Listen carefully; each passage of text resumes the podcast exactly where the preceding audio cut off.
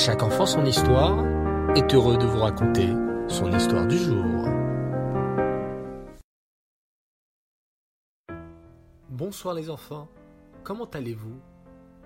Vous vous êtes déjà déguisé une fois en roi ou bien en reine? Qu'avez-vous ressenti? Du plaisir? Super. Mais ce n'était que un déguisement, n'est-ce pas? Savez-vous qui est le véritable roi? Oui, bravo, c'est vrai. David Ameller dit dans les Télim que le roi du monde, c'est Akadosh Baoru. Mais c'est important de savoir, les enfants, qu'Hachem, le roi du monde, a ordonné à des personnes d'être rois et de se comporter en tant que tels. Savez-vous qui c'est?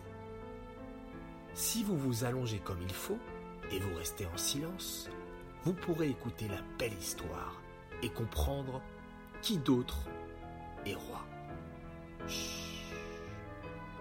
Il y a de cela plusieurs années, vivait un roi qui aimait beaucoup se promener dans son pays et observer ses habitants. Il était très sympathique. Il parlait avec tout le monde qu'il rencontrait et leur demandait ce qu'il leur manquait pour être heureux. Et grâce à cela, il était un roi aimé de tous. Un jour, le roi déambula dans la rue lorsqu'il entendit des voix d'enfants. Plus exactement, des enfants qui chantaient. C'était mélodieux. Il fut tellement attiré qu'il arriva devant le Talmud Torah. Qu'y a-t-il ici? demanda-t-il à sa cour. Les enfants d'Israël étudient ici leur Torah, ils respectent avec mélodie des textes de la Torah afin d'être joyeux. Et leur Dieu aime beaucoup les enfants d'Israël qui chantent la Torah avec joie. Waouh C'est extraordinaire C'est hors du commun Je veux voir ça de plus près. Le roi rentra par surprise dans la classe et vit tous les enfants assis gentiment sur un grand tapis. À l'époque, il n'y avait pas de chaise ou de banc, donc les enfants se mettaient sur le sol, et face à eux se trouvait une grande et magnifique chaise qui ressemblait à un trône royal. Les enfants virent tout de suite que le roi était rentré dans la pièce grâce à sa couronne et à sa cape royale. Ils se levèrent immédiatement et firent la révérence au roi. Mais le seul qui ne se leva pas était le maître du Talmud Torah. Il resta assis sur sa grande et belle chaise. Le roi faillit se mettre en colère et devenir rouge comme une tomate. Mais il s'est retenu. À votre avis, les enfants, pourquoi le roi s'est retenu? Question difficile, n'est-ce pas? Oui, parce qu'il était intelligent. Il connaissait le principe qu'un homme sage ne se met pas en colère.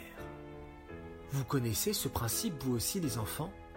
Venez, on le répète ensemble. Un homme sage ne se met pas en colère. Un homme sage ne se met pas en colère. Très bien, parfait. Et pour cette raison, le roi ne s'énerva pas. Il rentra dans son royaume et attendit trois jours pour se calmer. Trois jours passés, le roi convoqua le maître du Talmud Torah à venir au royaume. Dès que le maître rentra dans la salle du roi, il fit la révérence et dit Bonjour au roi et l'embrassa les pieds. Le roi était complètement surpris. Attends, attends, je ne saisis pas. Que se passe-t-il? Aujourd'hui je suis roi, mais il y a trois jours je ne l'étais pas. Pourquoi tu ne t'étais pas levé la dernière fois devant tes élèves? Le maître sourit, puis répondit Cher roi, bien entendu, vous étiez également le roi il y a trois jours et vous serez roi encore bien de nombreuses années. Mais je vais vous expliquer pourquoi je ne me suis pas levé en votre honneur. Akadosh Baruchou a ordonné de respecter ses maîtres comme on respecte un roi. Pourquoi? Parce que si un élève respecte son maître, il réussit à acquérir des qualités, à écouter attentivement les paroles de la Torah, et l'enfant grandit droit dans le bon chemin. C'est pour cela que j'ai voulu montrer à mes élèves même lorsque le roi du pays rentre, moi, je reste leur roi. Et eux, ils continuent à me respecter et à écouter attentivement mes paroles de Torah que j'ai le devoir de leur transmettre. Maintenant, aujourd'hui, je suis un homme simple, sans mes élèves, et donc je me dois de vous respecter, ô cher roi.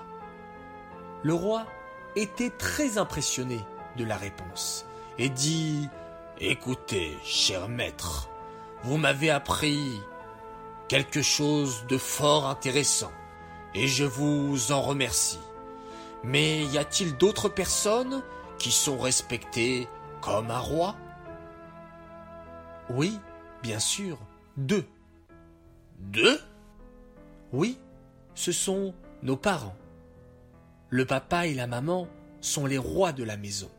Maman, c'est la reine et papa, le roi. Et les enfants sont des princes.